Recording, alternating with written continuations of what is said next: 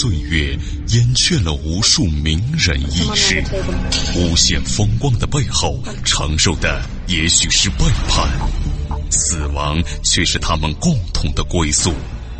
历史长河沉淀了无数未知的人类文明，时光荏苒，当一切变得尘埃落定，谜底悄然揭开。虚幻的高塔瞬间崩塌，纵古今，横万里，石破天惊，惊天大幕。各位听友，大家好，欢迎您继续收听今天的惊天大幕，我是卧龙先生。接下来给您说一说呀，顺治帝出家与董小宛无关。清朝啊，从一六四四年入关到一九一年灭亡前后，关内。共立十位皇帝，顺治呢是入关之后头一帝。顺治皇帝爱新觉罗福临，是清朝第二任皇帝太宗皇太极的第九个儿子。无论是按照立嫡以长，还是按照立嫡以贤的传统，他呢本来与皇位无缘。可这位九阿哥呀，天生有福，要不怎么叫福临呢？不仅坐上皇帝宝座，而且还凭空捡了一只肥鸭子。怎么着呢？从李自成、吴三桂的手里夺去了明王朝的万里江山，登上了皇帝宝位。福临呢，靠的是皇叔多尔衮和母后孝庄皇后，窃取明朝江山，才有了大汉奸吴三桂。顺治帝啊，六岁登基，在位呢十八年，二十四岁病故。还有一种说法呢，认为顺治因为爱妃董娥妃之死。看破红尘，到五台山当了和尚了。那么说，究竟是死了，是病了，还是出家了呢？这是一个历史悬案。紧接着又有人说了，这个董娥妃呀，是秦淮八艳之一董小宛。说这是真事儿吗？啊，这还是一个疑案，啊，全是疑案。咱们来看看这个浪漫的传说吧。在明朝末年呢，江南有八大名妓和四大公子，当时呢。八大名妓号称秦淮八艳，董小宛是其中之一。四大公子呢，指的是方以智、侯方域、陈真慧和茂香，就是茂辟疆啊。传说中呢，清军大举南下的时候，董小宛呢被都属江南的洪承畴给抢走了，献给了顺治。顺治一看董小宛是龙心大悦，两个人的感情呢迅速加深。顺治啊，先把董小宛。册封为妃，接着呢，又立为皇贵妃，一代名妓，噌楞的一下子，成了董鄂妃了。你看人家这个啊，翻身的，是吧？翻身的技术工作的女同志把歌唱，当了皇贵妃了。但是呢，在孝庄皇太后看来，董小宛作为一个汉族女子，她没有资格凌驾于其他后妃，得到皇帝的专宠。更重要的是呢，他认为顺治的这种感情再要发展下去，会坏了国家大事。于是呢，他以学佛的名义将董小宛送到西山玉泉寺，但是呢，这也没有阻止顺治帝和董小宛见面。顺治不但千方百计的和董小宛约会，还一再威逼太后说，如果董小宛有什么不测，他肯定就不当皇帝了。后来呢，孝庄设计烧了玉泉寺，谎称董小宛被烧死。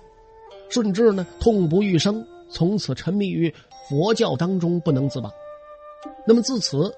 顺治的结局出现了不同的版本，一种版本是呢，顺治在二十四岁的时候得天花死了；另一种版本呢是有一天呢，顺治打坐的时候，忽然看见董小宛出现在五台山，于是呢，他毅然放弃皇位，到了五台山，建了三间草庐，打这儿当了和尚了，年仅二十四岁。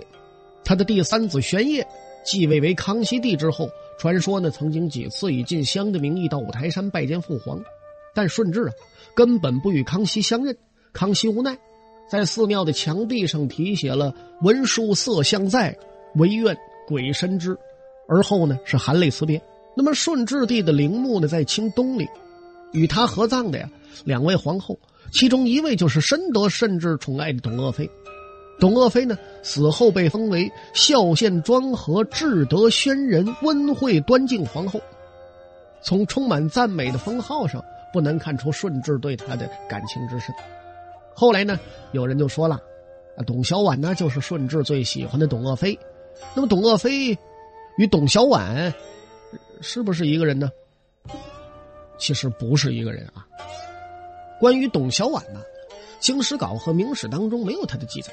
民间呢，虽然有好事者的零星记载呢，如陈演在《十一世诗话》，陈寅恪在《柳如是别传》当中，都对董氏呢做了一番记载。但是关于他的最权威的史料，当推其夫茂香，就是茂辟疆的《影梅庵一语》和《如稿茂氏言书》。茂香呢是江南四大公子之一，明末清初一位著名的文学家。他在《影梅庵一语》当中追忆了他和董小宛相识、相知、相爱的过程，以及他们婚后的生活。明崇祯十二年，他到南都，就是南京啊，参加科考。方以智、侯方域对董小宛赞不绝口，称他是才色为一时之冠。那么在两个人的介绍呢，茂香得以求见董小宛。但是第一次啊没能见着，第二次呢，茂香看见董小宛在保姆的陪伴下，沿着曲廊走来，不禁感叹说：“香姿玉色，神韵天然。”而当时呢，才十六岁的董小宛一句话也没说。三年之后，在朋友的帮助下，特别是通过八大名妓之一的柳如是和赎买柳如是的钱谦益，从中周旋担保，茂香终于以三千两银子的代价。为董小宛赎身，董小宛呢，嫁给茂香之后，到江苏如皋的茂家水会园，跟茂香一家过着平静的生活。但是不久就赶上了明末清初的乱世，茂香一家四处逃亡，颠沛流离。在以后的五年里呢，茂香大病三次，全靠董小宛悉心照料，保得性命。然而劳顿的生活最终吞噬了董小宛年轻的生命。根据茂皮江在《如皋茂氏言书》中所说。小婉，自明崇祯十五年，也就是一千六百四十二年，嫁给他为妾。两个人呢，共处九年，在顺治八年，就是一六五一年，去世，死时年仅二十八岁。顺治皇帝呢，生于一千六百三十八年，也就是说，董小宛死的时候啊，顺治只有十三岁。那么从这篇文章里呢，咱们可以得出两点：第一。董小宛嫁给茂香以后，两个人就没分开过。而且董小宛是死于茂辟疆的家中。据时人记载，董小宛死后啊，葬处极为有名的永梅庵，所以呢，董小宛也就不可能再到宫里成为顺治的妃子。那么第二点，董小宛去世的时候，顺治才十三，应该啊是一个情窦未开的男孩不可能对一个比自己大那么老些个的女子就爱的死去活来的是吧？再者呢？也与董鄂妃死于顺治二十四岁的记载不符。那么，通过以上两点，咱们可以推断，董小宛与深得顺治宠爱的董鄂妃根本不是一个人。那么说，董小宛不是董鄂妃，董鄂妃又是谁呢？根据《清史稿》记载啊，董鄂氏是内大臣鄂硕的女儿。董小宛去世那年呢，祖籍辽宁的董鄂氏已经年满十二岁了。董鄂氏在顺治十年。入选秀女，被指配给了襄亲王。第二年呢，董鄂氏与襄亲王成婚。那年呢，董鄂氏十六岁，襄亲王十四岁。这个襄亲王是谁呢？叫伯木伯果尔，是皇太极第十一个儿子，顺治同父异母的弟弟。那么这弟媳妇怎么会变成顺治的爱妃呢？据当时啊，在宫中任职的德国传教士。汤若望的笔记记载说，顺治皇帝对一位满级军人的夫人起了一种火热爱恋。当这位军人因此事申诉他夫人的时候，竟被顺治闻之，打了他一个耳光。这位军人于是因愤致死。顺治皇帝就将这位将军的夫人收入宫中，封为贵妃。那么，汤若望说的这位满级军人正是襄亲王。从史料可以看出来啊，襄亲王死的时候十六。就在这年八月，顺治呢宣布立董鄂氏为妃，他让礼部选吉日举行典礼，并委派内大臣鳌拜前去悼祭襄亲王。可能呢，是因为顺治啊有点心虚。那么董鄂氏入宫之后啊，住在承乾宫。顺治十三年八月，董鄂氏被册立为贤妃。一个多月之后，顺治又准备立她为皇贵妃，也就是说地位仅次于皇后了。册立典礼呢是在当年十二月初六进行的，这一年呢，顺治十九岁，董鄂妃十八岁。中国第一历史档案馆中保存了册立董鄂妃为皇贵妃的诏书。按照常规呢，皇帝只有在册立皇后的大礼上才会颁布诏书公告天下。那么，董鄂妃享受到这种特殊礼遇，表明她得到了顺治不同寻常的宠爱。董鄂氏入宫之后呢，跟顺治的感情与日俱增。顺治在后来的端敬皇后形状中回忆，他下朝的时候，董鄂妃呢总是亲自安排饮食，饭菜做好之后呢，自己要先品尝。当他批阅奏章的时候，董鄂妃呢经常陪伴在他的身边。更为难得的是，他时常的劝说顺治。处理政务啊，要服人心；判断案件的时候呢，要慎重。连宫女太监犯错误了，他都为他们说情。那么顺治十四年四月初七，董鄂妃啊，生下一个男孩，排行第四。那么随着新生儿的降生，清朝后宫内错综复杂的政治斗争变得更加残酷。顺治呢，有过两个皇后，都出自母亲孝庄皇太后家族。第一个呢是孝庄皇太后的侄女，在顺治十年的时候，被降为静妃。第二个皇后是孝庄的侄孙女，顺治呢仍想把她废掉，孝庄非常恼火，于是迁怒于顺治一心宠爱的董鄂妃。董鄂妃即将生产的时候呢，孝庄啊搬到北京永定门外二十华里的南苑，这是供皇家冬天狩猎阅兵的地方。董鄂妃生下皇子不久，孝庄便以自己身体欠安为由，令董鄂妃前往南苑伺候他。董鄂妃产后虚弱呀，但是也没主意，前往南苑照顾孝庄，致使她的健康受到了严重影响。更为不幸的是，新生的孩子活了不到三百天就突然夭亡，这对董鄂妃是致命打击。她从此一病不起，在痛苦的挣扎当中活了三年，终于在顺治十七年病逝在承乾宫。那么董鄂妃的死呢，令顺治是万分难过的。董鄂妃死后两天，顺治追封她为孝献庄和至德宣仁温惠端敬皇后，并且亲自撰写了四千字的《端敬皇后行状》，来悼念爱妻。顺治送走爱妃之后，就选择了净发出家。其实呢，顺治还不是突然想出家的。据历史学家陈元的考证。顺治啊，对佛学的启蒙始于一代高僧韩普聪。顺治十年呢，这位高僧入宫，他对佛法的解释深深的打动了顺治。那么，在憨蒲聪的推荐下，僧人玉林秀和卯西森先后入宫讲授佛法。顺治呢，开始信佛，法名行痴。这位行痴皇帝在爱妃火化后的当月，就请卯西森为自己举行了净发仪式。这下子了得！皇帝出家震惊朝野，孝庄呢将顺治的师傅卯西森绑起来，并且架起干柴要当众烧死他。就在这个时候呢，传来了顺治决定续发流俗、不再出家的紧急口谕。顺治呢没能当成和尚，三个月之后，他在病中把身边的进士吴良辅送到闽中寺代替他削发为僧。五天之后，顺治带着无限惆怅，在紫禁城养心殿闭上了双睛，年仅二十四岁，死因呢是天花啊，那么大岁数了。顺治呢去世，距董鄂妃的病逝仅隔三个多月。那么董鄂妃的身世既已搞清，那么我们可以断然否定董小宛与顺治皇帝的生死恋了。寻梦于文明之巅，探瑰宝之风华，感历史之迷离，经发掘之旷古，谜底在最后一刻被悄然打开，石破天惊，惊天大幕。好了，欢迎您继续收听咱们的惊天大幕啊！我是卧龙先生。接下来咱们再说说，尧舜禅让并非出于慷慨，怎么回事呢？中国历史上的皇帝时期啊，是一个非常奇异的时代。虽然呢，它只是一个传说的时代，可是后世人们呢，都言之凿凿的记述这段历史，并且赋予了皇帝以及同时代的人物一神一人的形象。皇帝以后呢，又传了四辈儿，一个比一个默默无闻。史书中呢，只见名字不见事迹。直到第六、第七任君王尧帝和舜帝登场之后，历史舞台又开始锣鼓喧天，热闹非凡了。其中呢，最热闹的就是尧舜禅让。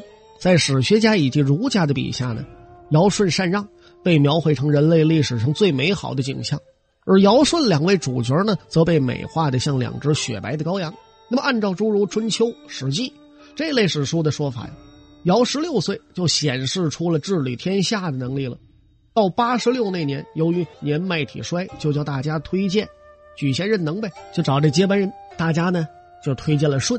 尧为了方便考察舜，就把自己的两个女儿娥皇、女英嫁给了他。于是呢，尧就把天下治理的权利交给了他，自己呢退居养老宫。这就是历史上流传的尧舜禅让的故事。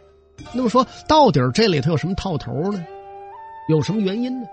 咱们说呀，尧舜禅让虽然是一段妇孺皆知的远古时代的政治传说，但是史书中呢开始有明确记载这件事情的时候是春秋战国。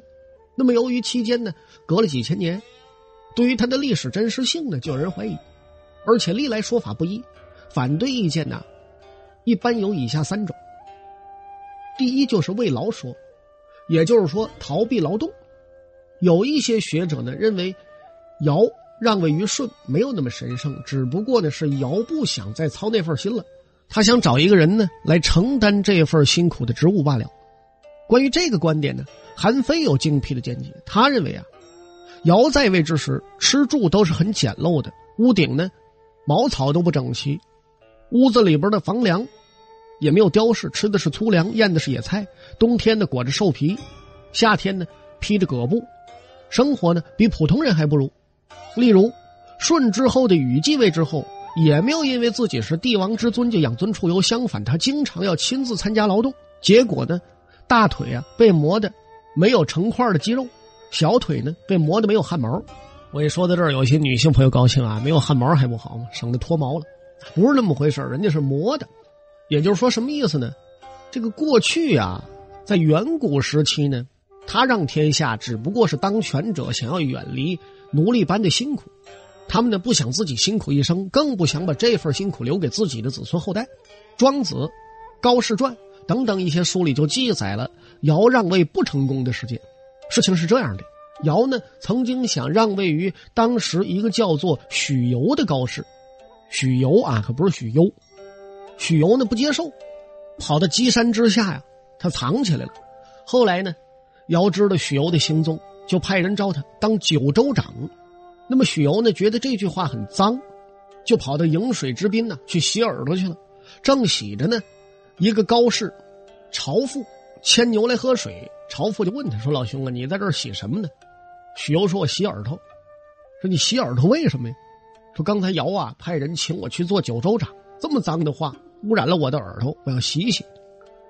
哎呀，这朝夫一听，老兄，你只顾洗干净你的耳朵，你没想到这么脏的水，洗到水，这把水给污染了。就是说，牛怎么喝呀？朝夫一边埋怨，一边啊把牛牵到远远的上游去喝水去了。那么尧呢，还曾想让天下给周之父子。周之的父亲呢，就推辞，说我正好啊得忧郁症了，准备治病。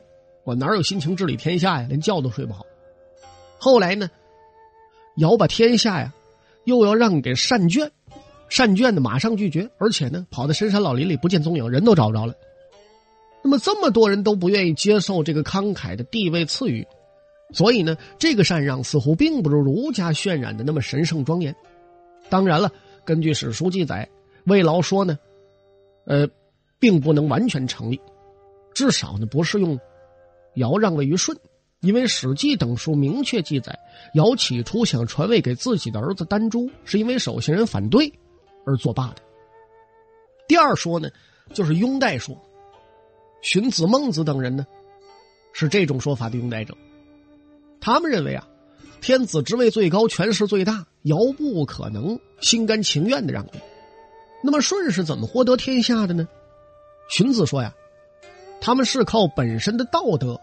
来赢得人心的，孟子认为呢，那是靠上天的赐予和民众的拥护。也就是说呢，不管尧禅让与否，民众和诸侯一起拥戴，这天下必然就是顺的。后世呢，只不过是粗浅的猜测和附会而已。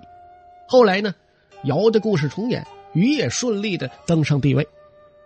那么我们说这种说法呀，有相当高的可信度了。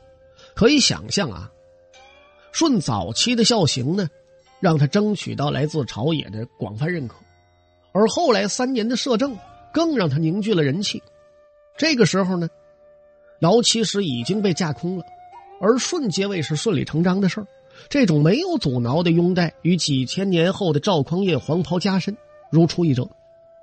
还有呢，就是篡夺说，这种说法的可信度也极高，是拥戴说的后续。那好些人认为啊，舜是直截了当的从尧手里夺来的政权，根本不存在禅让，因为《史记》里有这样的记载。说舜登上帝位之后，为了巩固自己的统治，大刀阔斧的进行一系列的人事改革。舜启用了尧在位时长期排除在权力中心之外的人，八凯、八元，历史上呢叫做举十六相，这显然就是扶植亲信。与此同时呢，舜除掉了尧重用信任的四衮、共工、三苗、欢兜，什么玩意儿？历史上叫做去四凶啊，舜呢赐给四凶的丑恶绰号和不同的罪状是什么呢？四衮，他逃，就是治水无功；共工呢穷奇，罪状就是他淫癖；三苗饕餮就是不尊王命。这位欢兜，混沌，就是他这个罪罪状没有记载。那么这几位，这绰号。就是陶物、穷奇、饕餮、混沌，都是古时出了名的猛兽啊，来比喻恶人的。其实呢，这个事情很明白了，他们的罪状不值一提，罪名也不值一提，只不过是尧排除异己的借口。经人事重新安排之后，已经被架空的尧，其结局呢就可想而知了。那么支持这一观点的事实，还有尧的结局。尧让位之后啊，本以为可以安享天年，因为呢，他毕竟是舜的岳父。但当他交出权力之后，尧并没有放过他，而是将他流放。史书记载是出巡，死于途中。然而呢，死在旅途还是幸运的。《竹书纪年》等史书呢，则确定指出，尧不是死在旅途，而是被舜放逐到了尧城，就是现在的山东真城西北七公里处的顾堰竹城，在这个地方给囚禁了，跟他所有的儿子隔绝，最后呢，死在这儿了。后来呢，舜还把尧的儿子放逐到了丹水，因此韩非子说一篇，又如此感叹说：“古之所谓圣君明王，都不过是构党羽，聚相族，逼上弑君，以求其利也。”意思呢，就是说古代那些所谓的圣明君主啊，都不过是拉帮结派，谋杀君主来谋求个人利益。有人问他原因呢，他清楚的说了，说。舜逼尧，禹逼舜，汤放桀，武王伐纣，这些人都是人臣弑君的典型例子。在此一个“逼”字，就道出了尧舜禅让的真相。那么，如果说篡夺说成立的话，尧呢，就是中国历史上第一位死于谋杀的帝王，而且呢是沉冤千古。